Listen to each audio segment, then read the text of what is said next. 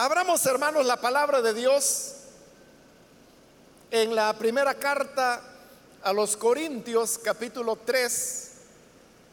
Estamos estudiando la primera carta a los Corintios y en esta oportunidad corresponde iniciar el capítulo número 3, que es donde vamos a estar leyendo.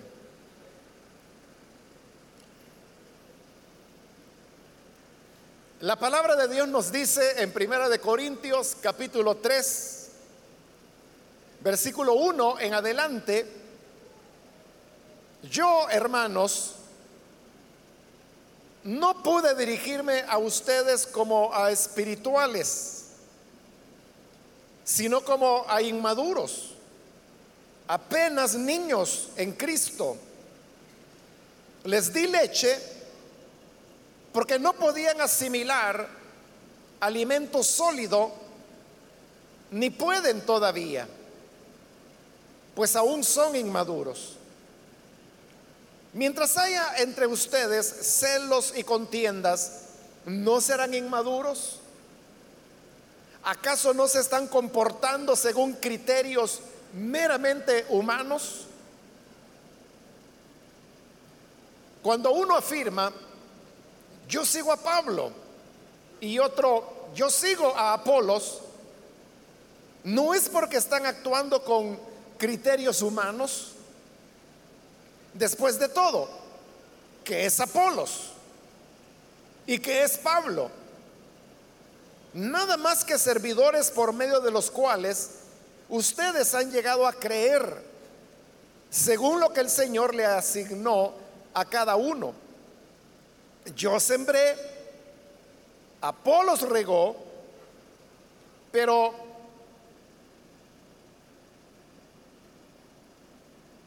Dios ha dado el crecimiento.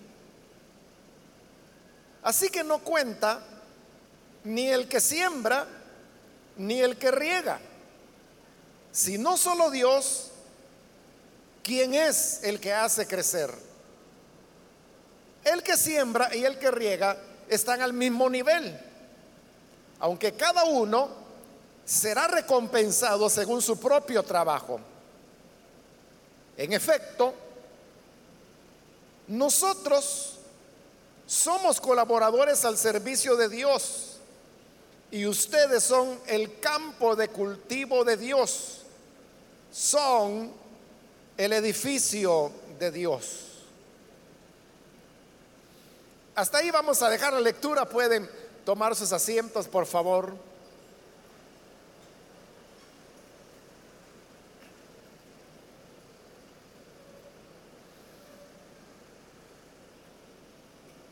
Desde que inició esta carta,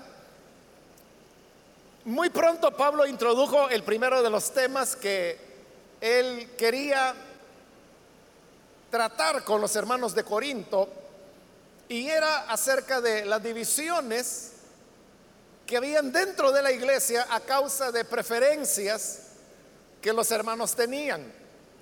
Algunos tenían una preferencia por Pablo, otros por Apolo, otros por Pedro, y otros que decían, no, yo ni de Pablo, ni de Pedro, ni de Apolo, yo soy de Cristo. Y esto producía una división.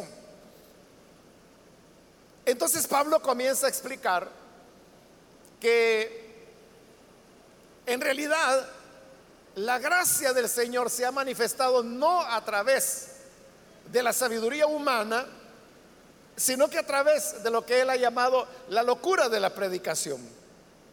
Eso lo decía porque la dificultad principal, como ya lo explicamos en ocasiones anteriores, se daba entre Pablo y Apolos.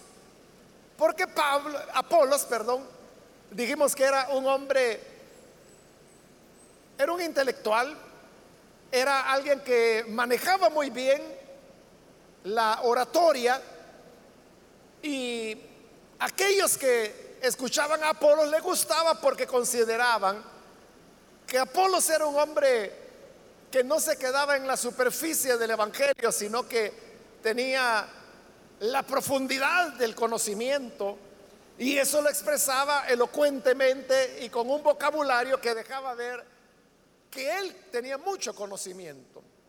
En cambio, Pablo, como él mismo lo ha dicho, cuando llegué a predicarles el Evangelio me propuse no saber otra cosa, sino de Cristo y este crucificado.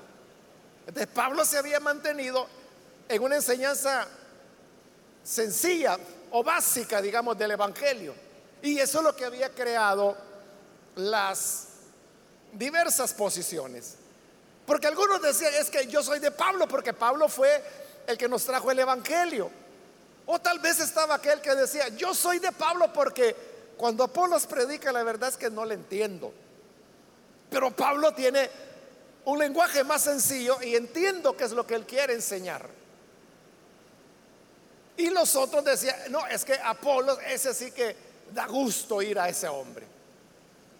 Entonces, como ese era el problema principal, Pablo tiene que aclarar que el Evangelio no se da a conocer a través de palabras de sabiduría humana, sino, como ya lo dije, él hablaba de la locura de la predicación, porque para el griego, para el gentil, el decir que la salvación estaba en alguien que fue condenado a muerte y crucificado, era una auténtica locura. Por lo tanto, era la locura de la salvación. Sin embargo, vimos en las últimas dos oportunidades, pero la ampliamos en la última, que Pablo decía el hecho de que el mensaje del Evangelio se presente de una manera sencilla o que la salvación se diga que está en un crucificado, lo cual parece locura, ¿no? Parece un disparate. Eso decía Pablo, no quita que en el Evangelio hay verdadero conocimiento, verdadera sabiduría. El problema, decía Pablo, es que comprender esta sabiduría del Evangelio es decir, llegar a un estado en el cual la persona puede asimilar las verdades del Evangelio, es algo, hermanos, que no cualquiera lo alcanza. O sea, no porque la cabeza no le dé, no porque la persona tenga una baja escolaridad. Se trata de una cuestión de espiritualidad. Así es como llegamos al capítulo 3. Y el versículo 1, ahí lo dice bien claro. Yo, hermanos, no pude dirigirme a ustedes como a espirituales, sino como a inmaduros, apenas niños en Cristo. Ahí lo está diciendo Pablo. ¿Por qué él no les enseñaba a los corintios las grandes enseñanzas que hay en el Evangelio, que hemos dicho que no es cualquier cosa. En la última oportunidad yo le decía que cada año son miles de libros que se publican en temas teológicos o bíblicos. Es decir, que esta es una enseñanza inagotable. Porque libros cristianos se han escrito, hermanos, desde que estas mismas cartas fueron escritas. Y de ahí para acá, a lo largo de dos mil años, se ha estudiado, se ha enseñado, se ha sistematizado. Y han sido hombres verdaderamente capaces los que han desarrollado estas tareas. Entonces hay un mensaje de sabiduría en el Evangelio. El Evangelio tiene contenidos que no son para cualquiera. Pero cuando digo que no son para cualquiera, no, repito, no es que las personas tengan que tener cierto nivel intelectual. No, lo que tienen que tener es cierta calidad espiritual. Por eso es que Pablo aquí comienza a hablar que él no pudo enseñarle a los corintios lo que él enseña a las personas espirituales. Porque les dice, ustedes son inmaduros. Esa es la manera como la NBI traduce la palabra carnal, que esa sería pues una traducción más literal. Entonces note, solamente en este versículo Pablo está hablando de dos tipos de personas. En primer lugar menciona a los espirituales. Cuando dice, no pude dirigirme a ustedes como espirituales. Número uno. Número dos, serían los inmaduros o carnales. Y luego está al final del versículo 3, cuando pregunta, ¿acaso no se están comportando según criterios puramente humanos? Que la reina Valera lo traduce, andáis como hombres. Entonces tenemos los espirituales, los carnales y los hombres. Entonces vea, el ser humano se clasifica en cualquiera de estos tres estados. Si queremos ponerlo en términos más claros, podemos decir hay tres estados para el ser humano. está el hombre natural, el hombre espiritual y el hombre carnal.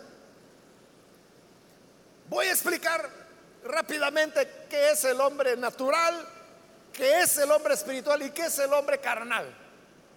Porque entendiendo la diferencia entre los tres, entonces se nos será muy claro lo que Pablo está diciendo acá. En primer lugar tenemos al hombre natural, que es lo que simplemente Pablo llama ahí hombres. El hombre natural es aquel que no ha tenido la experiencia del nuevo nacimiento. Es decir, el hombre está en su estado natural, por eso se habla de el hombre natural. Es decir, que está así como nacemos de nuestras madres con la herencia de Adán, que fue el primer hombre. Entonces las personas no nacidas de nuevo, que no han experimentado la regeneración, ese es el hombre natural. Entonces, el hombre natural, ya explicó Pablo que él no entiende nada porque no tiene el Espíritu de Dios. Por lo tanto, él no tiene acceso a conocer ni siquiera lo básico del Evangelio. Bien, número dos, está el hombre espiritual. El hombre espiritual es aquel que ha nacido de nuevo, ya es cristiano, pero no solamente es cristiano, no solo ha nacido de nuevo, sino que también es una persona que vive en el espíritu, como Pablo lo dice en algunas de sus cartas, que tenemos que andar en el espíritu. Entonces, el hombre espiritual es aquel que anda en el Espíritu, que vive la fe de Cristo en todas sus consecuencias y que su vida realmente refleja el ejemplo que Jesús vino a dejarnos. Ese es el hombre espiritual. Y ahora, en tercer lugar, viene de lo que Pablo está hablando ahí, el hombre carnal. El hombre carnal es aquel que ha tenido la experiencia del nuevo nacimiento. Es decir, en algún momento creyó, experimentó la regeneración, nació de nuevo. Pero se descuidó espiritualmente y no está viviendo la vida cristiana en su plenitud. El hombre carnal es aquel que sus valores, sus criterios todavía son mundanos o incluso sus valores pueden ser los mismos que del hombre natural, aunque es un nacido de nuevo. Entonces podríamos decir, el hombre natural es aquel que está como vino de Adán, que sigue la corriente de este mundo, muerto en delitos y pecados. En el otro extremo estaría el hombre espiritual, que es el nacido de nuevo, el regenerado, pero que está viviendo conforme al modelo de conducta que Jesús enseñó. Y el hombre carnal es aquel que ya no es natural porque ya nació de nuevo, pero no está viviendo a la altura del espiritual. Se ha quedado a una altura mucho más baja. Por eso es que esta traducción los coloca como inmaduros. Porque una persona inmadura es aquella que no está desarrollando la potencialidad que ya le corresponde. Usted sabe que hay hombres de 30, 40 años de edad y que todavía su mentalidad y sus decisiones son como que si fueran niños de 4 años. Esa es una persona inmadura. Es decir, él tiene ya la potencialidad de ser un maduro, pero no lo es. Porque se aferra a las cosas de niño. Bueno, entonces ahí tenemos ya las tres, los tres estados en que los seres humanos podemos clasificar. ¿Qué ocurre si un hombre es un hombre natural? Él no va a entender, pero ni la A del Evangelio. El hombre natural, ya lo dijo Pablo, él no puede discernir las cosas del Espíritu. No va a entender el Evangelio porque dice que esto es algo que se debe discernir espiritualmente. Pero si él es un hombre natural, no tiene nada de espiritualidad. no va a entender ni que Jesús es el Salvador y mucho menos las enseñanzas, digamos, más profundas del Evangelio. Al contrario, el hombre espiritual, que es nacido de nuevo y que anda en el Espíritu, él entiende el Evangelio y entiende las profundidades del Evangelio. Por eso es que la semana anterior yo le decía que los hombres que se dedican a la enseñanza de la escritura, los teólogos, los biblistas, todos ellos son personas que viven una espiritualidad auténtica. Porque ahí no se trata, hermanos, de que yo soy inteligente o que yo estudié en tal lugar, que yo tengo tal cultura. No es eso. Es la espiritualidad la que marca la comprensión que las personas van a tener de las escrituras. El espiritual lo entiende todo. Pero ¿qué pasa con el hombre carnal? Él ya entendió que Jesús es el Salvador porque ya es un nacido de nuevo. Pero no entiende la profundidad del Evangelio. Se queda solamente con lo básico, con lo superficial. Por eso es que Pablo está diciendo, y hoy lo va a entender mejor.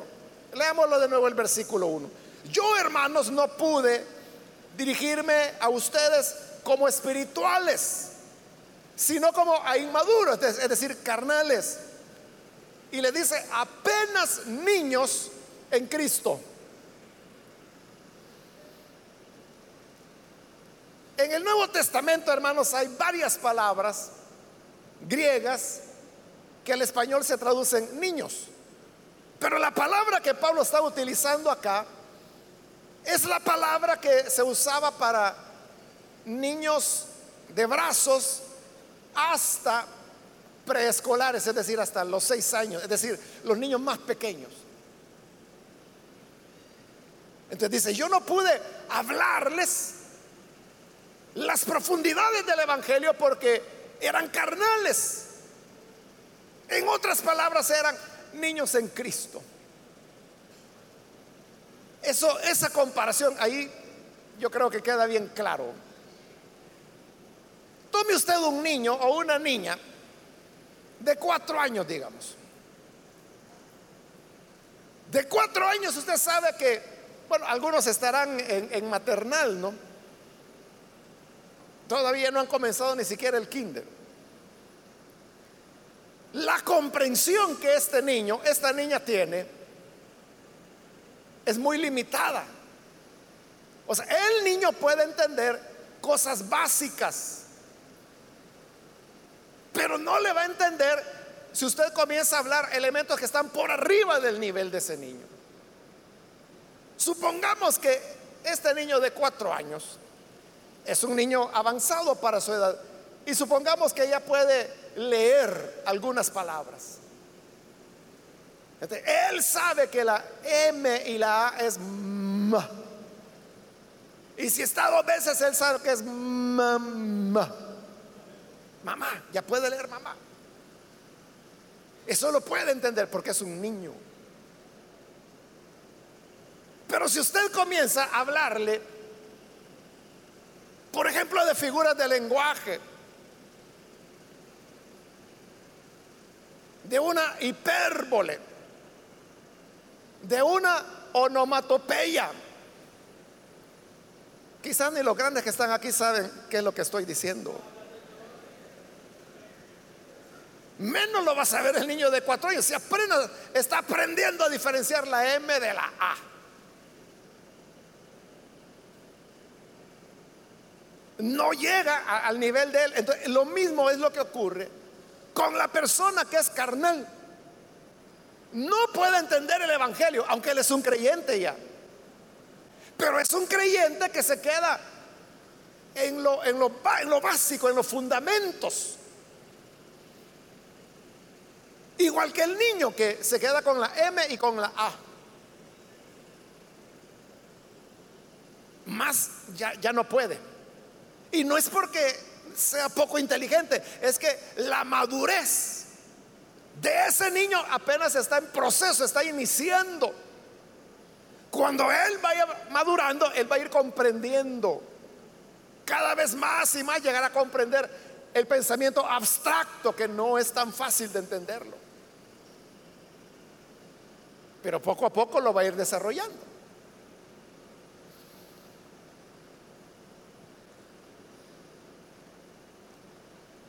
Entonces lo mismo ocurre con el carnal. El carnal se va a quedar en lo elemental del Evangelio. Son aquellas personas que usted les escucha y que nunca pasan de lo mismo. Es decir, todo el tiempo están repitiendo lo mismo, lo mismo, lo mismo. Y tienen uno sus 10 o 12 versículos que han aprendido de memoria. Y es lo que están repitiendo y repitiendo y repitiendo todo el tiempo. Pasajes como, mira que yo te mando que te esfuerces y seas valiente, porque yo, el Señor, estaré contigo. Eso se lo saben de memoria. No saben dónde está, quién lo dijo, pero ellos saben que en algún lugar de la Biblia está. O pasajes como aquel también muy mal interpretado, todo lo puedo en Cristo que me fortalece. Pero si usted les pregunta, ¿quién dijo eso? ¿A dónde está? No lo saben. Menos van a entender el contexto y de qué era de lo que Pablo estaba hablando cuando dijo eso. Porque eso de que todo lo puedo en Cristo que me fortalece, la gente lo aplica a cualquier cosa. Es que mire, tengo un dolor acá, en la columna que usted verá que no aguanto, pero aquí estoy porque todo lo puedo en Cristo que me fortalece. Está usando mal el pasaje, porque Pablo no estaba hablando de dolores ni de enfermedades cuando dijo esas palabras. O alguno dice, es que mire, las tentaciones que yo he enfrentado, no cualquiera las supera, pero mire, si aquí estoy en pie, es porque todo lo puedo en Cristo que me fortalece. Pero Pablo no está hablando de tentaciones cuando dijo esas palabras. Pablo de lo que está hablando es de sus sufrimientos, que él había aprendido a tener muchos bienes materiales y había aprendido también a vivir en pobreza. Entonces, como él podía con la riqueza y podía con la pobreza, él decía, todo lo puedo en Cristo que me fortalece. Ese es el verdadero sentido que usted puede ver. No se aplica a todo lo que la demás gente cree. Bueno, pero lo que estamos, hermanos. Es que hay personas que, que, de ahí no pasan y algunos predican y están diciendo lo mismo y lo mismo y lo mismo y lo mismo y usted ya sabe lo que la persona va a decir. Alguna vez lo he comentado que había un hermano obrero que predicaba. Y entonces, pero todas las veces que él predicaba, predicaba acerca de David. Y que David aquí, y que David allá. Y pasaba un año y seguía con David aquí, David allá. Y dos años, y tres años, y cuatro años, y cinco años, y seguía. Y algunas veces cuando yo llegaba a la iglesia, él estaba predicando. Y había otro hermano con quien pues yo tengo confianza. Entonces yo llegaba y, oía que él estaba predicando y solo llegaba y le preguntaba, ¿ya coronaron a David? Le decía yo, no, todavía no, me dice. Porque llevaba años y nunca pasaba de ahí. Y que Goliat, y que el gigante, y que la pedrada, y que esto, o sea, nunca pasaba de lo mismo. Igual que el niño, ¿verdad? No pasa de la M y de la A. Ese es el carnal. Esa es la persona inmadura. No, no, no puede entender. Si usted le comienza a hablar acerca de otros aspectos bíblicos o teológicos, hermano, lo va a dejar en la luna. No va a entender nada. Hay un hermano por ahí que, que, es algo así. Y un día de esto me preguntó acerca de un libro que se trata de crítica textual. Y me dijo, hermano, y este libro es bueno, me lo recomienda. Yo dije, sí, es un libro bueno, pero a usted no le va a servir, le dije. O sea, porque yo sé que él es de kinder. Como Pablo dice aquí, niño en Cristo. ¿Y por qué me dijo? que no le va a servir, le dije. Pero mire que yo lo quiero leer. Bueno, cosa suya, le dije, pero no le va a servir. Y un día me dijo, mire, mientras más me dice que no lo lea, más ganas me dan de leerlo. Y es que yo nunca le he dicho que no lo lea. Lo que yo he dicho es que si lo lee no le va a servir. Al final no sé qué hizo. Pero ¿por qué no le va a servir? porque yo lo conozco. Entonces, el que es niño en Cristo, es lo que dice Pablo, yo no le puedo hablar como espiritual. Igual que al kinder, usted no puede ir a dar una clase de álgebra a los niños de, maternal. ¿Qué le van a entender, hermano? Entonces usted tiene que ponerse a la altura de ellos y hablarle del patito y a decirle que este es el color amarillo, este es el rojo, ponerse a su nivel. E-, eso es lo que le pasó a Pablo. Por eso dice el versículo 2, les di leche porque no podían asimilar alimento sólido. Y lo peor es que no pueden todavía. Sigue con la comparación del niño. Usted sabe que el bebé cuando nace no necesita nada, sino solamente la leche materna. Pero Dios es tan sabio que en la leche materna ahí va todo lo que el bebé necesita. No tiene que añadirle nada.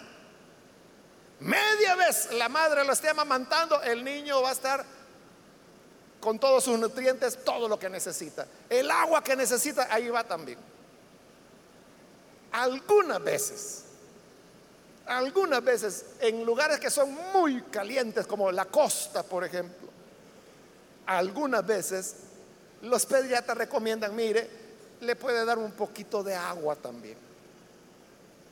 Pero eso algunas veces y solo en lugares donde es demasiado el calor, ¿verdad? Porque los niños también transpiran.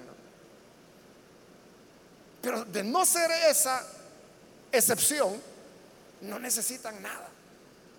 Pero ¿qué pasa si a ese niño que está amamantando, usted le mete una pierna de pollo? Lo va a mandar al hospital. ¿Por qué? Porque el pollo estaba mal preparado. No, no. El pollo puede estar sabroso si por eso se lo come. El problema es que él no tiene la madurez para digerir alimento sólido. Por eso es que el pediatra le va diciendo poco a poco, leche, solo leche. Y a veces hay gente que dice, y mire hermano, perdón, mire doctor, le puedo dar verdurita, leche, leche materna. Porque no hay nada mejor que eso. Y la gente es que tiene el estomaguito vacío y, un, un platanito, leche. Pero va a llegar un momento en que el mismo médico le va a decir, vaya, mire, ya puede hacerle puré de verduritas, ya puede darle frutita y le va explicando cómo poco a poco. Pero poco a poco, ¿qué? Irlo llevando hasta que llegue un momento en que podrá ingerir sólidos. Es un proceso, ¿verdad? Que todos pasamos. No nos acordamos, pero todos pasamos por eso. El problema, dice Pablo, es que ustedes todavía son de leche. Porque no podían asimilar alimento sólido. Y como le decía, lo peor es que le dice, y todavía no pueden. Es decir, que estos ya tenían tiempo de estar en el Evangelio y todavía tenían que seguir amamantando. Una madre que se dedica a amamantar a su hijo y solo leche materna le da, el niño puede llegar hasta los tres años y no necesita nada más que la leche materna. Normalmente las madres no llegan hasta esas edades, al año, a lo sumo a los dos años le quitan el pecho. Sin necesidad, por pura tradición, ¿verdad? Pero hay un momento en que tienen que comenzar a buscar el alimento sólido. Lo mismo ocurre con aquel que es carnal. El que es carnal, hermano, usted puede llegar con una enseñanza del Evangelio que lo va a torsonar. Y no es que la enseñanza esté mala, y aún, fíjese, no es que esa enseñanza no se pueda dar abiertamente. Ese es el problema. El problema es que el carnal eso no lo entiende. Porque él está en lo básico y de ahí no pasa.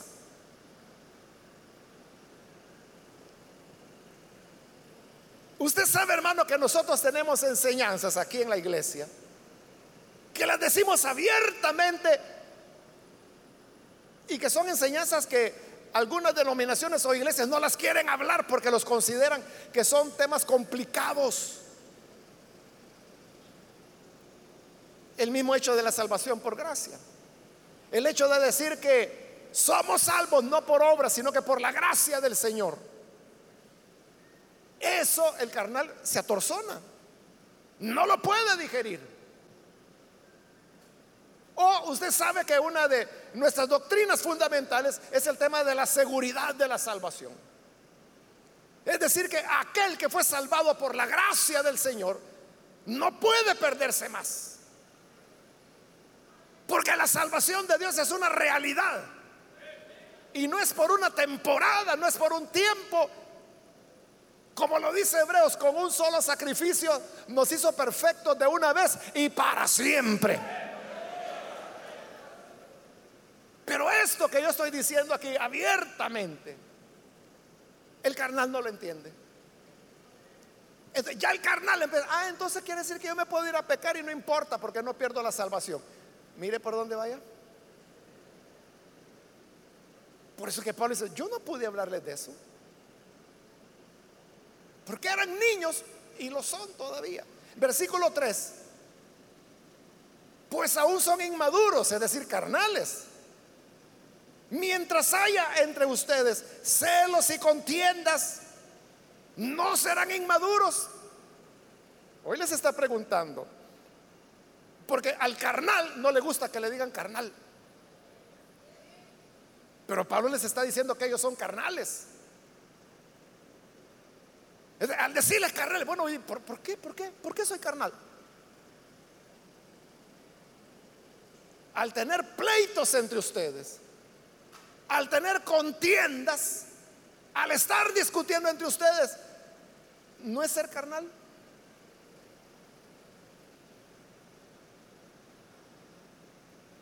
El espiritual no, no anda contendiendo ni anda en pleitos, menos en divisiones.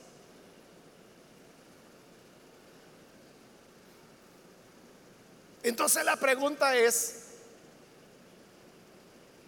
¿usted se pelea con sus hermanos? ¿Discute con ellos? No le pregunto para que responda, sino que para que usted piense, porque esa es una manifestación de carnalidad. Es decir, carnalidad es si yo vengo a pelear con los hermanos, carnalidad es si yo hago divisiones dentro de la iglesia. Y usted sabe que las divisiones es una de las cosas más comunes que se dan entre evangélicos. Entonces significa que la iglesia evangélica es fundamentalmente carnal. Entonces cuando alguien se pone a criticar y dice, no, es que ese fulano es aquí, ese mengano es allá, ese predicador no me gusta, es que este otro es aquí, es allá, yo prefiero, están haciendo lo mismo que los corintios. Que yo soy de Pedro, yo soy de Pablo, yo soy de Apolos. Y otros decían, yo soy de Cristo. Pero hasta esos que decían, yo soy de Cristo, Pablo les está diciendo, son carnales. ¿Por qué? Porque Cristo mismo es el que estableció los ministerios. No para discutir sobre ellos como el carnal lo hacía, sino para beneficiarnos del don que Dios ha entregado a cada ministro. Vuelvo a leer ese versículo 3. Mientras hay entre ustedes celos y contiendas, ¿no serán inmaduros? Y la otra pregunta dice, ¿acaso no se están comportando según criterios meramente humanos? Cuando habla ahí de humanos se está refiriendo al hombre natural. Entonces él dice, no están pensando igual que el hombre natural. Entonces vea, el hombre carnal es aquel que ha nacido de nuevo, pero sus criterios, sus pensamientos todavía son de hombre natural, es decir, de incrédulo. Porque eso de estar diciendo, Pablo, Apolos, Pedro, ¿quién es mejor? Eso dice Pablo, es pensar como mundanos, es de incrédulos. Y a veces la gente dice, mire, ¿Y por qué en la iglesia no tomamos las decisiones todos? Por votación debería ser. ¿Y de dónde está sacando esa idea? Porque en la Biblia no está. ¿De dónde la está sacando? Es estar pensando como hombre, como hombre natural, es decir, como hombre no nacido de nuevo. Es decir, si la persona tiene criterios puramente naturales, ¿qué va a andar entendiendo el Evangelio? Lastimosamente, hay que continuar dándole semillitas, arrocitos, eh, lo básico del Evangelio. Porque no puede comer, hermano, un buen filete, un buen banquete. No puede, porque es un niño, porque es inmaduro, porque es carnal. Dice el 4, cuando uno afirma, yo sigo a Pablo, y otro, yo sigo a Apolos, no es porque están actuando con criterios humanos, como que si era elección la cuestión, ¿verdad? O como que si era, ¿quién es el más guapo? No era eso. Por eso le dice, si ustedes están afirmando, yo sigo a Pablo, yo sigo a Apolo. Entonces, ¿no es eso hablar como hombres naturales? Versículo 5. Después de todo, pregunta Pablo, ¿qué es Apolos? ¿Y qué es Pablo? Como le he explicado, la, la, confrontación principal, o sea, no era entre Pablo y Apolos. La confrontación era entre los hermanos que se habían dividido, unos por Pablo, otros por Apolos. Por eso es que aquí Pablo ya no menciona ni a Pedro ni los que decían, yo sigo a Cristo. Se queda solo con los dos. Por eso pregunta, ¿qué es Apolos y qué es Pablo? Y responde, nada más que servidores por medio de los cuales ustedes llegaron a creer. Entonces, ¿qué es Apolos? Ah, un gran intelectual, un gran orador. Pico de oro tiene Apolos. No, dice, simplemente un servidor. ¿Y Pablo quién es? Ah, el apóstol. Oh, servidor, soy tan servidor como Apolos y Apolos tan servidor como yo. Nada más que servidores, por medio de los cuales ustedes llegaron a creer. Y fíjese esto, y cada cual según lo que el Señor le asignó a cada uno. Es decir, que a cada ministro del Evangelio Dios le ha dado una gracia. Pablo dice ahí lo que el Señor le asignó. Y esa es la gracia que él ha asignado. Entonces, si usted dice, es que mire, usted oyera al hermanito fulano, qué bonito predica. Esa es la gracia que el Señor le dio a él. Otro dirá, es que mire, él no enseña mucho, pero fíjese que viera cómo lo anima uno. Esa es la gracia de él. Por eso, hermanos, es que es sin sentido que uno esté comparando a los menganos con los sutanos. Eso es como que si en un grupo musical usted dijera, bueno, ¿y el teclado por qué no suena como que si fuera guitarra? ¿Y la guitarra por qué no suena como que si fuera batería? Es que cada instrumento tiene su sentido, ¿no? Cada uno tiene su sonido, pero cuando tocan juntos, entonces viene la armonía. Igual son los ministros. No se trata de decir, ¿y este por qué no predica como mengano? Porque no es mengano. Y a cada quien el Señor le ha dado su gracia, su don.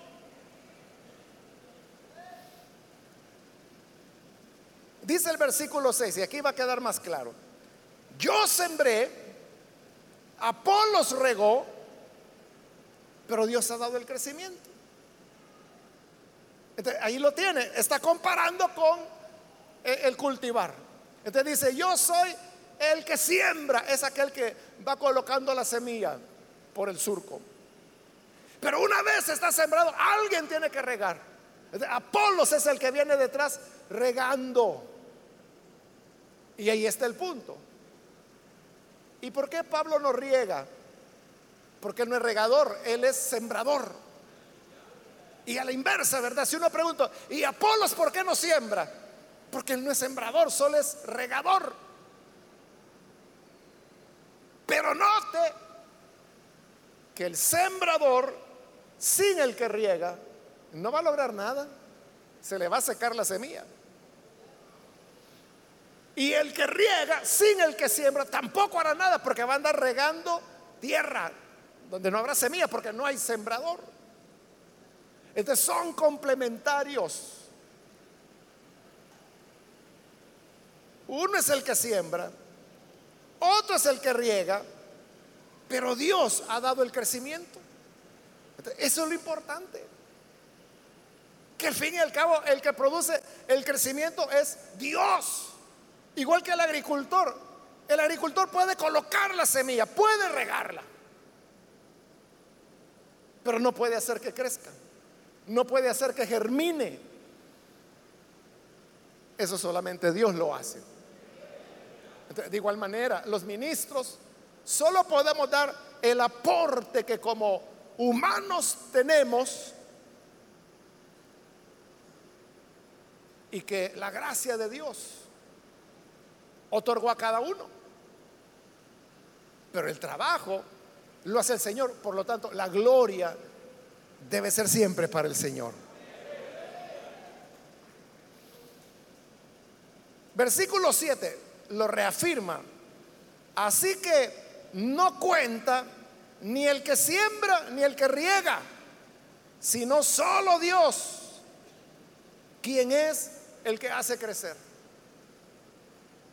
Es Dios el que hace crecer. Y si Dios no hace crecer, hermano, mucho podrá ser el sembrador, mucho podrá ser el regador y no van a lograr nada. Versículo 8.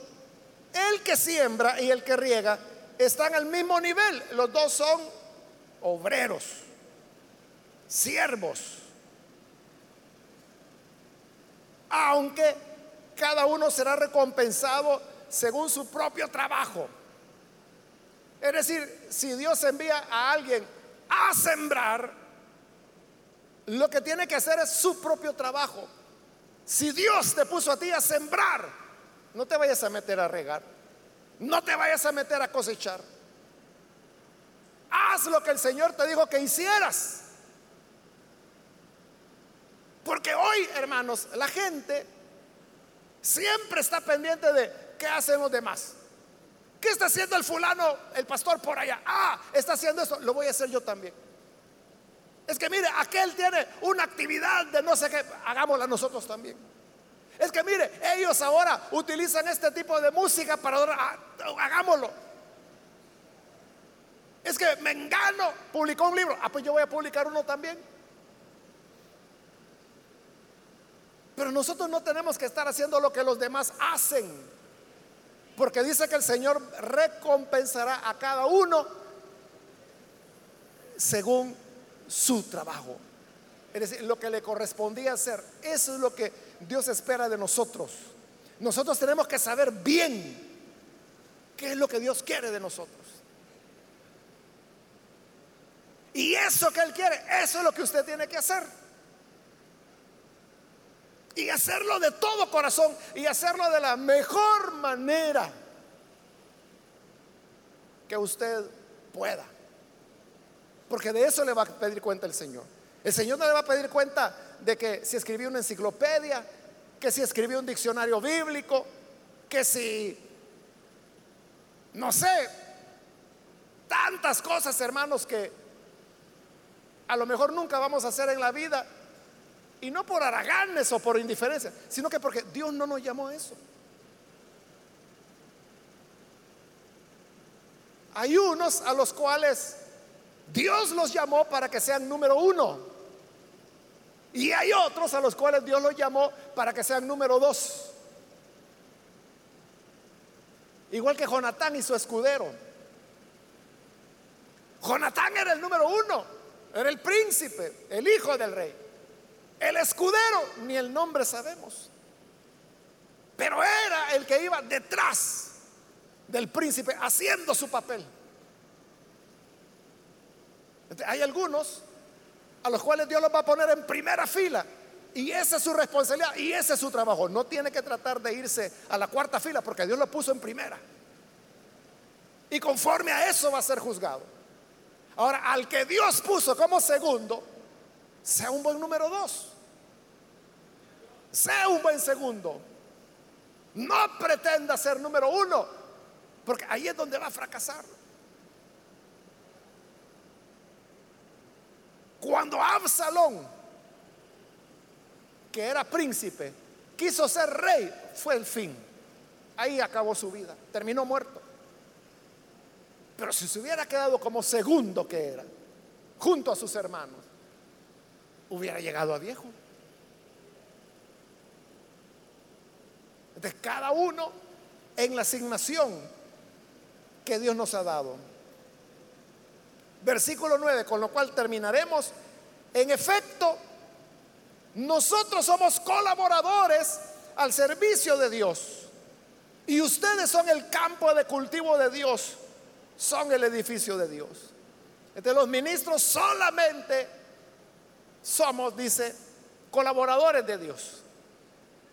Yo tengo que hacer la parte que me corresponde. Allá en el libro de los Hechos, capítulo 8, usted puede encontrar que Felipe, que era un evangelista, fue a predicar a Samaria y tuvo muchas conversiones. Pero cuando ya había necesidad que esos nuevos creyentes samaritanos recibieran el bautismo del Espíritu, ¿qué hizo Felipe? Mandó a llamar a los apóstoles de Jerusalén. Hermanos, vengan, que aquí hay ya bastantes samaritanos que han creído. Vengan a imponerles manos para que reciban el bautismo del Espíritu. Y llegaron los apóstoles, oraron por ellos y fueron llenos del Espíritu. Entonces, note, Felipe no pretendió hacerlo todo.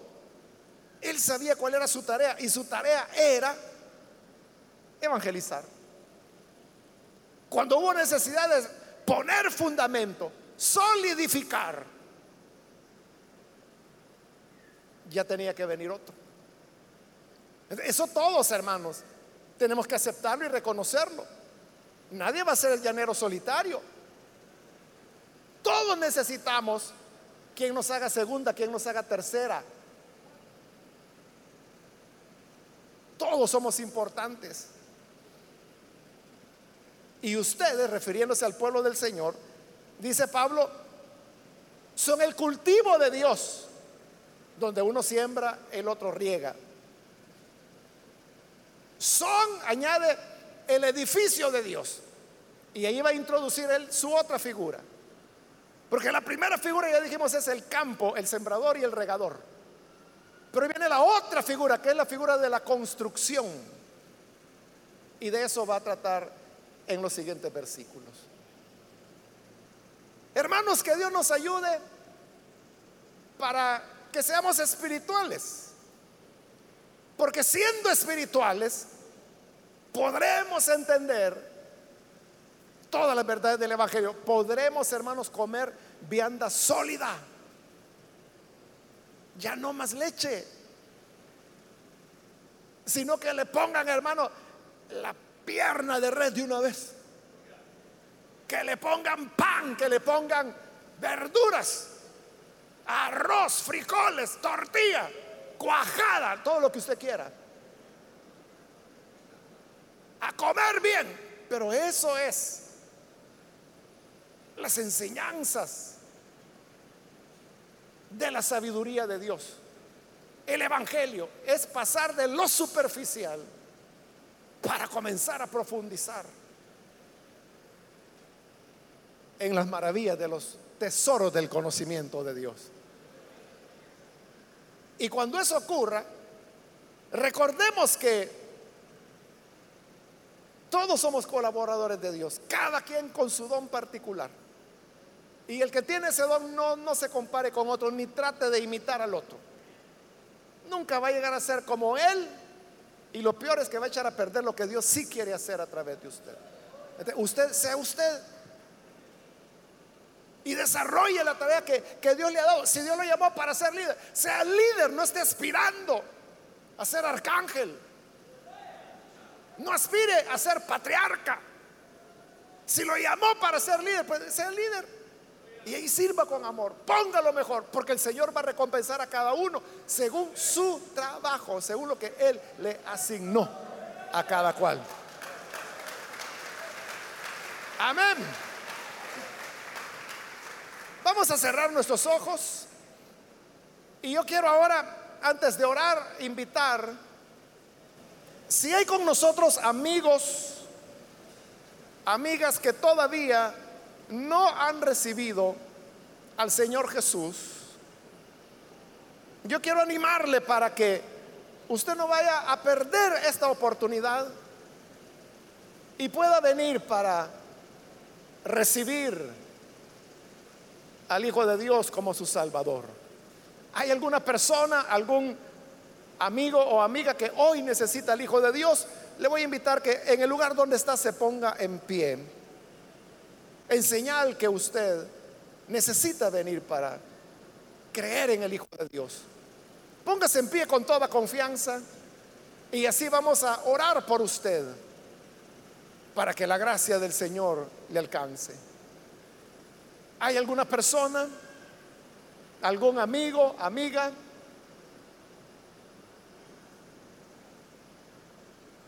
Recuerde que el hombre natural puede llegar a ser hombre espiritual. Eso es lo bonito. Que uno puede pasar de un estado al otro. El hombre natural puede llegar a ser espiritual. Lo que no se puede es que de ser hombre espiritual volver a ser hombre natural no se puede. Porque los dones de Dios son irrevocables. Hay alguien más que necesita venir. Alguna persona que necesita Cristo, póngase en pie. Para que se convierta en un hombre espiritual, en una mujer espiritual, con la gracia de Dios sobre su vida. Venga Hoy es cuando el Señor le está llamando. Quiero ganar tiempo e invitar también si hay hermanos que se han alejado del Señor, que por algún motivo dejó su espiritualidad, pero quiere retomarla el día de hoy. Yo le invito para que hoy se reconcilie. Póngase en pie para que oremos por usted. Cualquier hermano o hermana que se alejó del Señor, pero hoy necesita reconciliarse.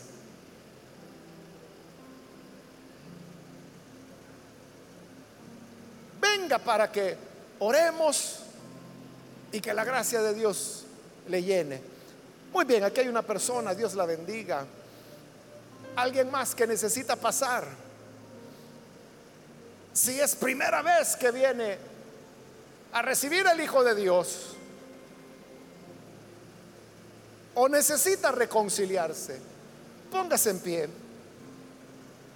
y así podremos orar por usted. ¿Hay alguna otra persona? Venga ahora, cuando la gracia del Señor le está llamando.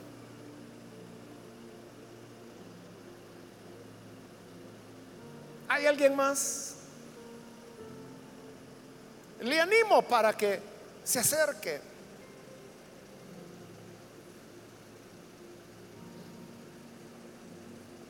Voy a terminar la invitación, hago el último llamado.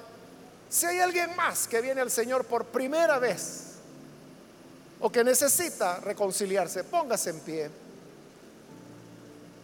En este momento, que es la última invitación que he hecho, porque vamos a orar en este momento. A usted que nos ve por televisión o por internet, le invito para que se una con esta persona y reciba al Señor Jesús como su Salvador. Ore con nosotros. Padre, gracias porque a través de tu palabra nos damos cuenta que existe el hombre natural y el hombre espiritual. Ayúdanos, Señor, a dar este paso de fe para convertirnos en seres espirituales. Te rogamos por esta persona que está aquí y por aquellos que a través de los medios se unen a esta oración. Producen ellos el nuevo nacimiento. Regenéralos. Que tu gracia, Señor, pueda despertarles y sean parte de tu pueblo. Y a los que ya estamos dentro del redil, ayúdanos Señor para que no seamos carnales, sino que podamos vivir como espirituales, que no vayamos a retroceder porque nosotros queremos comer los manjares de la sabiduría de Dios. No los elementos básicos, no la leche de los bebés, sino el alimento sólido, la vianda que tú has preparado para los que han madurado, para los espirituales. Ayúdanos, Señor, entonces a sumergirnos en las riquezas del conocimiento de tu palabra y de tu evangelio. Por Jesucristo nuestro Señor lo pedimos. Amén. Amén. Amén.